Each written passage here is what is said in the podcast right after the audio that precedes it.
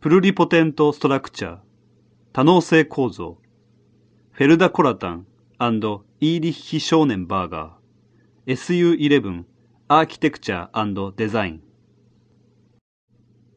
このプロジェクトはそれぞれ個性がありながら一貫性のある順応性と変化可能な形状と構造の可能性を探るものです。著作、シマウマの島、蝶の模様で生物学者ショーン・ B・ キャロルは、生物の体で新しい器官が発生するのは、新しい遺伝子ができることから起こるのではなく、既存の遺伝子が新しい働きを覚えることから起こると言っています。また彼は、そのような働きは進化の過程のいろいろな段階で、いわゆるツールキット遺伝子のスイッチが入ったり、切れたりすることから可能になると言っています。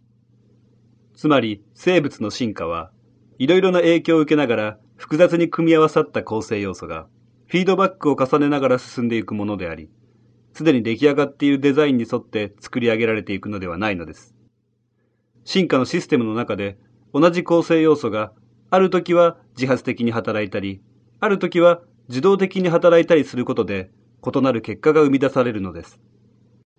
私たちはこの進化のコンセプトをパラメトリックなコントロールをデザインに使用することで追求しました。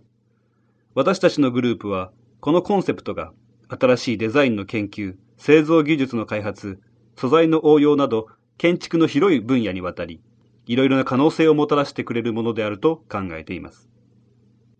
多機能性、文化万能性とは、ノンリニアの変化、適応性のある発展の可能性を意味しています。